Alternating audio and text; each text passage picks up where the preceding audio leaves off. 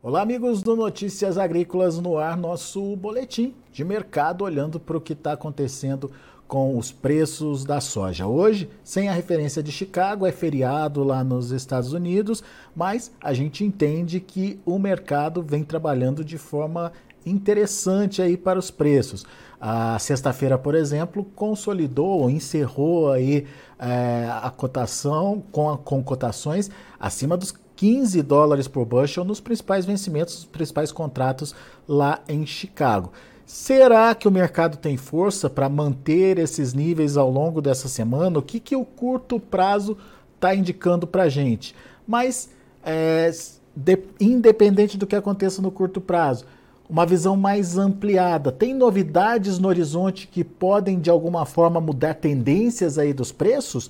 Tudo isso a gente vai conversar agora com o Ronaldo Fernandes, lá da Royal Rural. Uh, fala com a gente direto lá de Londres. Seja bem-vindo, meu caro. Obrigado por nos ajudar mais uma vez no entendimento do mercado, num dia sem referência para os negócios lá em Chicago. Como eu disse, é feriado nos Estados Unidos, mas enfim, o mercado já olha para o que pode acontecer a partir de hoje à noite pregão noturno já volta a funcionar, enfim, o mercado volta a acontecer em Chicago. Vamos, vamos pontuar as expectativas para o curto prazo. O que, que dá para esperar para essa semana, principalmente aí em termos de precificação? Para onde esse mercado deve caminhar, na sua opinião? Seja bem-vindo, Ronaldo. Obrigado, Alex. Boa tarde para todo mundo, pessoal. Agora acabou de assistir um fechamento meio que ilusório, né? A gente não teve a referência de Chicago. Mas eu bato sempre na tecla que a gente tem que ter atenção aos outros dois fatores que também fazem a precificação da soja: o prêmio e o dólar. Na verdade, tem mais um que é o frete, né? E ele fica ali meio embutido no prêmio. E hoje foi um dia que a gente não teve Chicago, mas o dólar foi um fator positivo para o preço da soja. Agora, Chicago, ele acaba fazendo um psicológico. Às vezes, é, Chicago sobe, o dólar ali pode até cair, mas o pessoal sempre fica, peraí, Chicago subiu, então o preço devia subir também no mercado físico. Chicago tem um, um peso de psicológico mais forte até. Mas hoje o dólar deu esse sinal positivo, né? No curto prazo, Alex, eu vou falar bem no curtíssimo mesmo, é, se falar o que é esperado para a abertura de hoje. E sempre que eu estou falando o que é esperado, é importante eu falar que não é o que o Ronaldo está esperando, não é o que a Royal está esperando, é o que o mercado está esperando existe um sentimento, uma pesquisa que roda é, nas grandes agências, agências internacionais, que vão ali perguntando mesmo para os analistas, olha, qual que é a expectativa? E aí a resposta vai criando meio que um consenso. Então o consenso do mercado hoje é que na reabertura do final de semana, 10 horas da noite, ele vai refletir as chuvas na Argentina, os quadros de, dos mapas do, do, do modelo europeu, do modelo americano, estão mostrando que pode ter uma melhora a partir do dia 21 até o dia 25 das chuvas desse período de seca lá na Argentina. E o que justamente está pontuado é chove na Argentina e dá uma brecha mais no centro-oeste, ao norte do Brasil, e também um pouco de chuvas no sul do Brasil, onde está precisando colher, vai dar para colher, para avançar um pouquinho com a colheita, e onde está precisando chover, chove lá na Argentina. Então, esse deve ser o principal ponto para a reabertura. Outro ponto no curto prazo é a expectativa da entrada da soja brasileira. Ontem, dia 15, a gente já falou com bastante pessoas ali no centro-oeste, Goiás, Mato Grosso, já estão com as máquinas prontas. Só esperando alguma, é, o clima mesmo ali para poder entrar. A expectativa é que a partir do dia 20, muita soja já entre é, no centro-oeste, principal produtor ali, Mato Grosso. Então, essas notícias vão repercutir no mercado, sobretudo no mercado internacional vão vir aquelas agências americanas, inglesas, e falar: olha, o Brasil já está colhendo volume tal, a produção está muito boa. Esse tipo de notícia, ela sempre tem. Por mais que a gente discorda ou concorda, isso vai refletir no curto prazo. Então, é, essa é a expectativa do mercado. Poucas vezes a, a bolsa ela vai na contramão. Então, é, é, é certo esperar essa reação negativa para a abertura é, é, agora, né, nas 10 horas da noite. É, é, é, óbvio que a gente está falando de previsões e expectativas, né, Ronaldo? A gente tem o mercado reagindo às previsões. Mas se chega lá no dia 21, não se confirma essa chuvarada toda na Argentina, ou se é, continua chovendo aqui no centro-oeste, daí a situação é outra, né? É, esse é um ponto que a gente costuma falar muito do Laninha, né? O Laninha é um si enorme, é um si muito grande. A gente comenta muito com com os produtores, os amigos nossos meteorologistas, olha, uma característica forte do Laninha é justamente ela marcar a chuva e a chuva não acontecer, e os mapas mudarem literalmente de um dia para o outro. O mapa para daqui três dias, se abre amanhã, já não é o mesmo mapa. O mercado também vai reagir isso daí. Acho que a gente já falou disso aqui uma vez, como é que o mercado repercute ao clima. É difícil para ele entender essa, essa dinâmica. Numa condição normal, o mapa mostra chuva, o mercado vai lá e apresenta queda. O mapa não mostra chuva, o mercado apresenta alta. Mas com laninha ainda presente. E muita especulação. E eu estou falando de especulação profissional, não é uma opinião uh, de quem não conhece. Eu estou falando de gente da área, da, da, da, meteorologia, dizendo: olha, a chance de um El Ninho vir na sequência é muito grande. Então o mercado fica realmente confuso e vai tentando antecipar à medida que pode. E aí a reação contrária, normalmente ela é mais forte do que a antecipação. Por exemplo, o mercado tá, vai tentar antecipar uma chuva na Argentina. Aí ele cai. Se chegar no dia 21 e não chover, ele sobe mais do que ele caiu, porque ele vai tentar responder a um exagero. Então, falar de clima em, em períodos de laninha, seja laninha forte ou laninha fraca, é sempre um si muito grande, a gente não tem jeito, tem que ficar acompanhando o dia a dia e tentando fazer essas antecipações do mercado. Né? É, o fato é que a análise está tá sendo feita nesse momento com as cartas que a gente tem na manga, né? Olhando para o que o, o, as possibilidades que o mercado está indicando. Então, nesse cenário, a, a tendência é negativa para os preços nos próximos dias, certo, Ronaldo? Certo. E aí você está falando um ponto muito interessante, Alex, porque assim o, o mercado ele é dinâmico. E aí por isso que a gente brinca e falou, o mercado é online. Se aparecer um fator novo daqui a dois minutos que a gente está falando, ele não vai importar se o Ronaldo falou alguma coisa e tem que respeitar, não. Ele vai mudar, ele vai contrariar quem ele tiver que contrariar. Se ele tiver que quebrar alguém, ele quebra. O mercado não tem sentimento. É por isso que o produtor, a indústria, tem que estar tá o tempo todo ligado, 24 uhum. horas no mercado. Ah, eu não tenho tempo, eu tenho que correr outras coisas. Beleza, mas alguém tem que estar tá fazendo isso para você, para estar tá te mantendo informado, porque o mercado tem esse dinamismo. Então, o que a gente está fazendo aqui é apontando a leitura do que a gente tem para analisar agora. Se amanhã ah, esse mapa já aparecer diferente, já muda a condição da, da, da, da regra, né? da, da cotação. Mas vamos, vamos tomar como fato, então, essa reação do mercado e a gente vai ver uma pressão nos preços acontecendo ao longo da semana. Pressão a ponto de perder os 15 dólares por bushel? À medida que a colheita da, do Brasil é, vai avançando e à medida que forem bons números sendo apresentados, a se falar não ali do sul, mas das demais regiões, há um risco muito grande da gente perder essa referência de 15. A gente tem essa situação da Argentina que foi um dos principais pontos para fazer ela subir. A gente chegou a comentar aqui que estava resistindo, batia nos 15 e não subia, batia uhum. e não subia. E aí veio essa pressão maior do, do relatório, superou os 15. Um corte muito grande, né? até o corte para os Estados Unidos que não era esperado. Só que a entrada da soja brasileira, ela pode sim, ela tem força para fazer Chicago perder essa referência. E aí a gente vai ter que ficar olhando para os outros fatores. Será que prêmios, será que dólar podem compensar uma possível queda que Chicago venha a ter? Isso aí a gente vai ter que monitorar todo dia. Boa, Ronaldo. Bom, essa é uma análise de, de curtíssimo, curto prazo aí para os preços. No entanto, tem fatores novos que estão aparecendo aí no mercado e que podem, de alguma forma, mudar essa tendência dos preços. É, que fatores são esses e por que eles são é, importantes aí para a precificação da soja, Ronaldo? Alex, na semana passada veio uma novidade do setor de óleos vegetais. Ainda não está precificado, porque alguns pontos ainda são dúvida. E é um jargão do mercado dizer que o pior sentimento é a dúvida. O mercado odeia, odeia dúvida, né? Ele prefere uma notícia ruim do que ficar duvidando. Então ainda não está precificado esse evento dos óleos vegetais. Dia 1 de fevereiro agora, a Indonésia ela vai passar a praticar o B35, que é a maior mistura do mundo no diesel. É, e aí a gente é, vai ver uma diminuição da oferta de óleo de palma a Indonésia ela é o principal exportador de óleo de palma. Só ela sozinha é mais de 50% do que o mundo compra de óleo de palma. E ela já anunciou na semana passada que ela deve restringir as suas exportações. Ou seja, ela vai limitar o que ela oferta para o mundo para sobrar mais óleo de palma lá no seu mercado interno. Um outro ponto é que a segunda maior exportadora, a Malásia, também está fazendo um aumento gradual na mistura para o B20, que também é uma das maiores do mundo.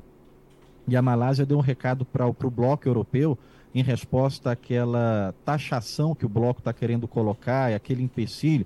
Vocês lembram bem dessa notícia, a Europa dizendo que aquele é, fornecedor que tiver vínculo com desmatamento, ela vai ali criar uma série de restrições.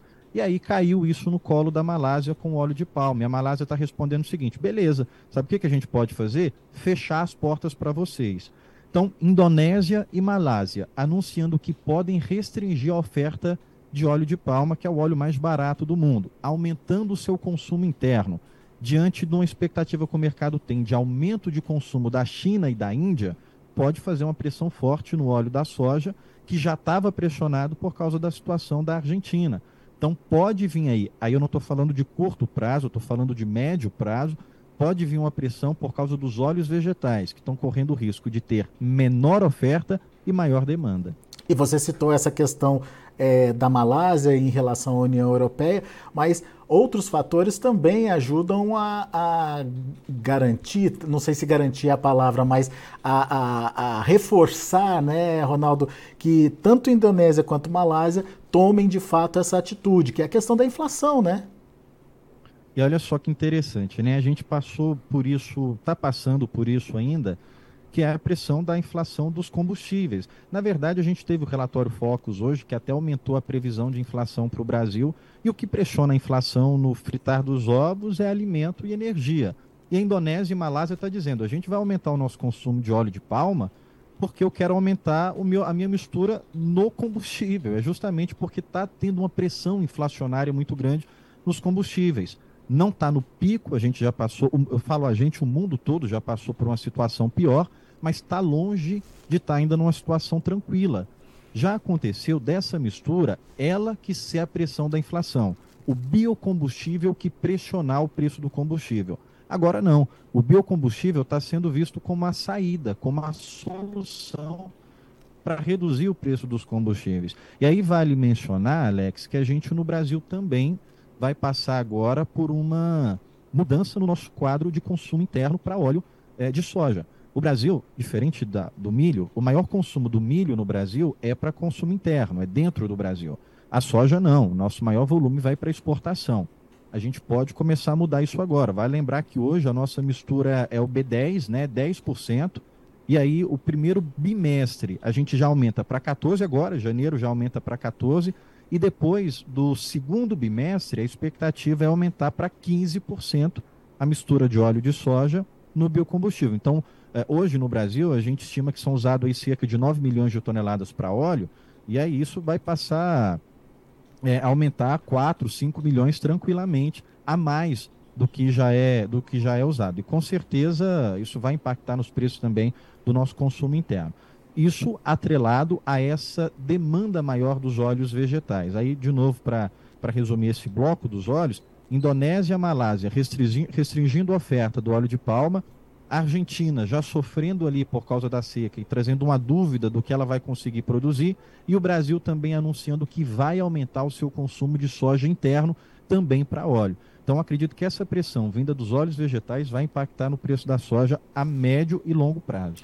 Pois é, é daí que vem a dúvida, Ronaldo, porque é, historicamente a gente acompanha que a alta no farelo ela vai diretamente ali é, para o grão, né? Ela é repassada diretamente para o grão.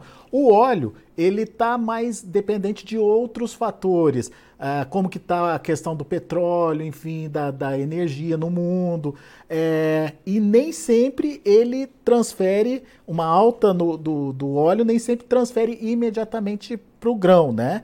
É, o que está sendo diferente é, nessa percepção, nessa possível mudança aí de tendência que a gente está sinalizando aqui? É, a gente tem essa situação dos créditos de, de, da situação sustentável e o biodiesel sempre teve aí nessa, nessa negociação de ser uma mistura mais limpa, uma energia mais, desculpa, uma energia mais adequada nesse mundo de sustentabilidade. Mas, além disso, é a pressão que, o, que os preços acarretaram agora com essa com essa ressaca de pandemia que a gente não tá, a gente ainda não saiu 100% dela, as taxas de juros mundo afora estão aí para provar isso, que a pandemia ainda está com seus efeitos é, sobre a gente, e aí depois estoura uma guerra e o preço do petróleo, é, ora vai lá para cima de 100, depois vai para 80, é, a expectativa de que esse teto que foi colocado para o petróleo da Rússia tenha algum efeito para abrandar os preços do petróleo, mas o biodiesel é, foi aumentou bastante a sua, a sua demanda nos últimos anos para cá, porque foi justamente nele que foi encontrada uma saída mais inteligente, uma saída mais rápida para essa pressão. Então, muda agora é que a, a, a demanda do, do, dos óleos vegetais está numa crescente, está em ascensão. Uhum. E o que muda também é que a oferta dos óleos vegetais caiu bastante. A gente já teve uma produção ruim no sul da Ásia, e essa dúvida da produção da América do Sul também, com essa indicação de aumento de demanda. Então, o que mudou agora foi justamente o quadro de oferta e demanda para os olhos, que não estavam chamando tanta atenção do mercado. E aí, quando o mercado fica ignorando um fator que é importante, quando ele chega de surpresa, a reação é muito maior do que quando você vem medindo ele ao longo do tempo. Então, o mercado não estava tão de olho nessa questão da oferta. E a Indonésia e a Malásia traz isso para o mercado, isso deve ser repercutido sim também a médio prazo. Legal. Então, isso a gente está falando então de é, oportunidades ou cenários possíveis que podem fazer o preço da soja subir. Uh, mas é, tem um delay para isso acontecer, né? A partir do dia 1 de fevereiro, você disse que já entra em vigor essas medidas lá na Indonésia, mas tem todo um processo de esmagamento para acontecer, até isso ser distribuído, enfim. É, por isso que você fala que é mais a médio prazo, então, Ronaldo?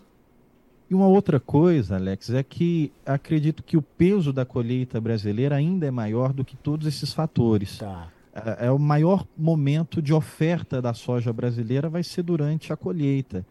A gente já viu acontecer é, o preço subir em plena colheita. A gente já viu isso acontecer com milho, a gente já viu isso acontecer com a soja. Uhum. Mas dificilmente são fatores de demanda excessiva. Geralmente, quando sobe em plena colheita, é um problema com a oferta, a dificuldade da entrega, como aconteceu em 2021, quando teve excesso de chuva na, no momento da colheita. E aí vale até lembrar que a China ela não comprava tanto, tanta soja dos Estados Unidos até 2021. Ela segurou o máximo que ela podia para esperar o que o Brasil conseguisse entregar. Em janeiro foi um mês difícil, ali em 2021. E aí, quando a China viu que, olha, Brasil, eu estou te esperando, eu quero comprar sua soja, mas a sua dificuldade está tamanha que eu vou ter que migrar lá para garantir o meu consumo. E a partir de 2021, ela sai de 7 milhões de toneladas para 18 milhões de toneladas de, de, de soja americana. Então, geralmente, quando a gente vê essa pressão em plena colheita, é normalmente uma dificuldade da entrega. Então, por isso que eu acho que essas medidas de óleo é, essas medidas de pressão de demanda podem acontecer a médio prazo por causa desse tempo de entender como é que vai ficar de fato esse quadro, mas também por causa dos fatores mais recentes e mais pesados que entra aí a colheita brasileira e essa expectativa de alguma melhora da safra argentina, embora do meu ponto de vista é, colocar otimismo é, é, é, é, muito exagero até, porque a safra argentina já aponta quebras ali, reversível, né? Mas mesmo assim, a gente tem que entender o que o mercado vai esperar eu acredito que o mercado espera maior peso da oferta brasileira por causa da colheita agora a partir do dia 20, que deve entrar bastante volume já.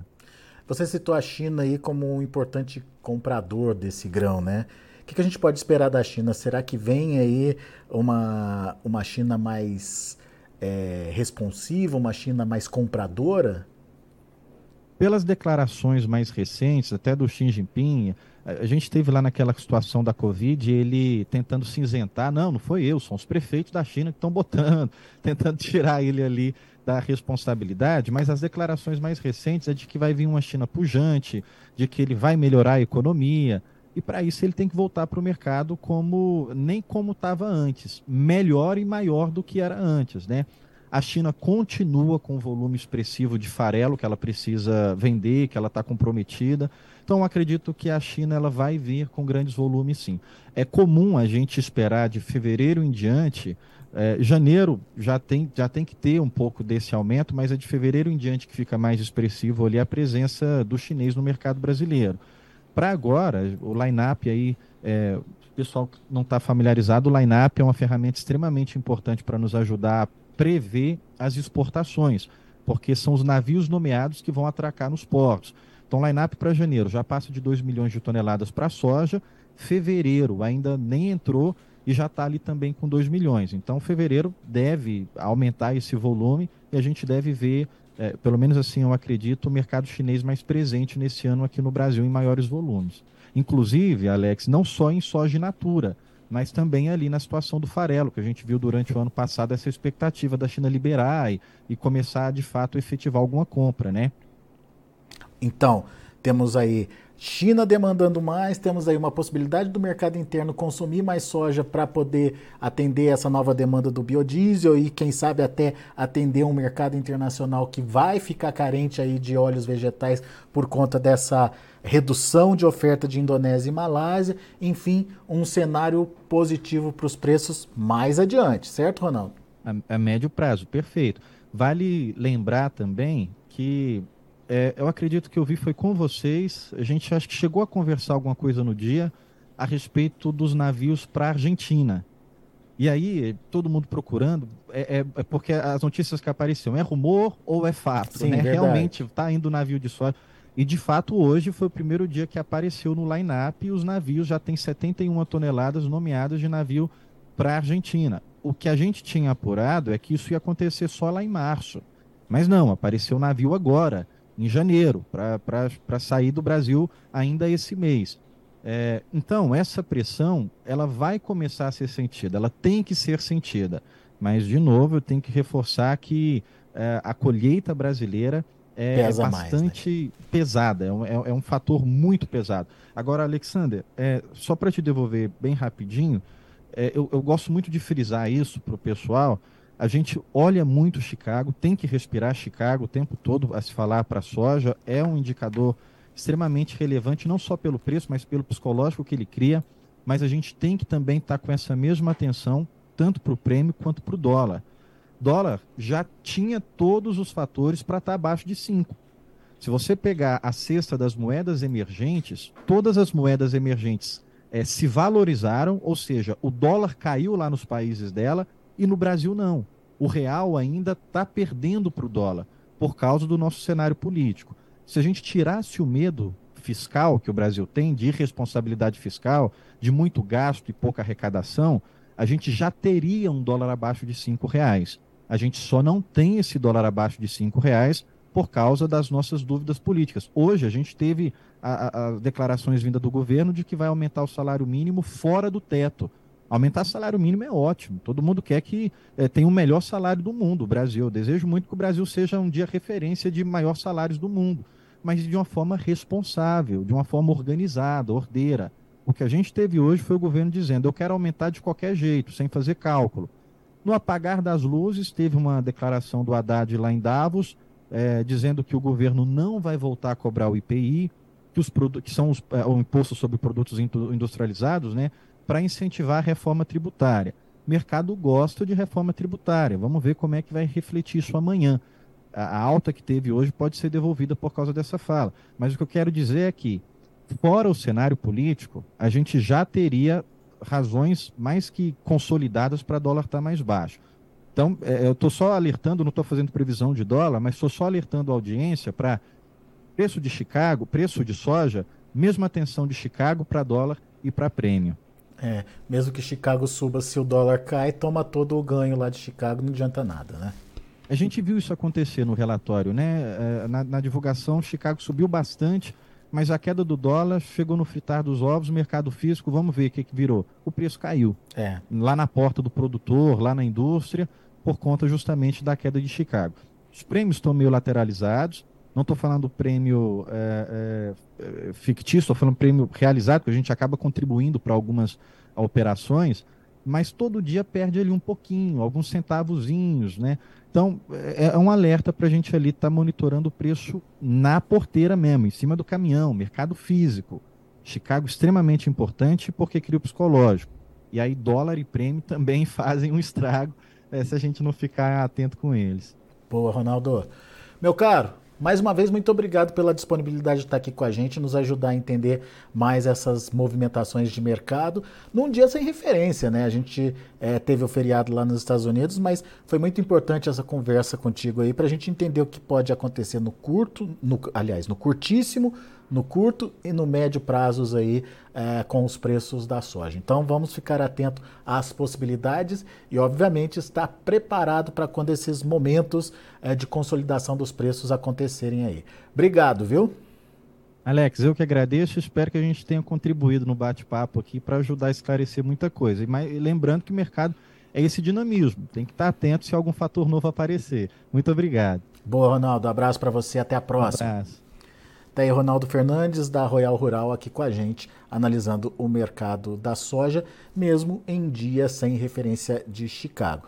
No curto prazo, há dois fatores pesando aí. Os mapas indicando volta das chuvas na Argentina depois do dia 20 e o avanço aí da colheita no Brasil, é, podendo trazer volumes maiores de soja para o mercado. Esses dois fatores, no curtíssimo prazo, se concretizados, é, são negativos para os preços. E como o Ronaldo falou, não é uma previsão do Ronaldo, é o sentimento do mercado. O mercado está sentindo que esses dois fatores vão acontecer e se isso de fato é, é, se realizar, esse sentimento se concretizar, a tendência é de queda para os preços nesse curtíssimo prazo. Mas daí tem a história é, da consolidação dos fatos, né?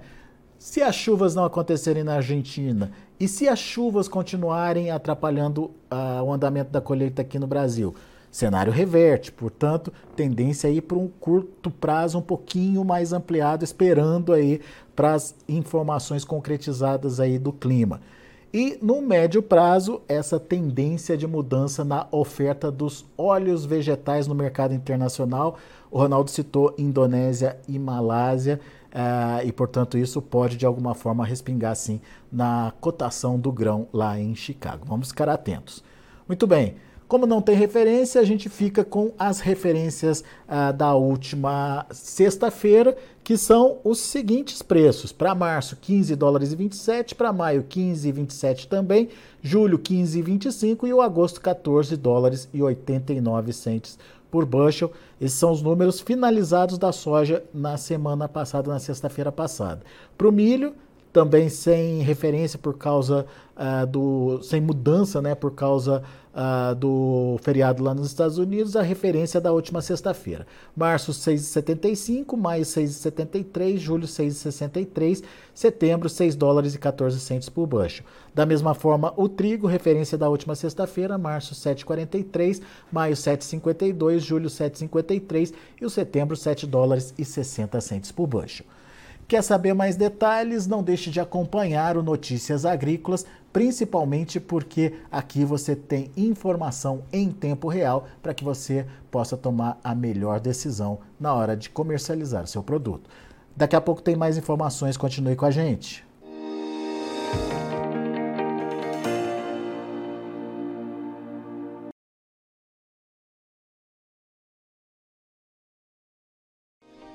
Se inscreva em nossas mídias sociais. No Facebook, Notícias Agrícolas. No Instagram, arroba Notícias Agrícolas. E em nosso Twitter, arroba Norteagri. E para não perder nenhum vídeo, não se esqueça de nos acompanhar no YouTube e na Twitch, Notícias Agrícolas Oficial.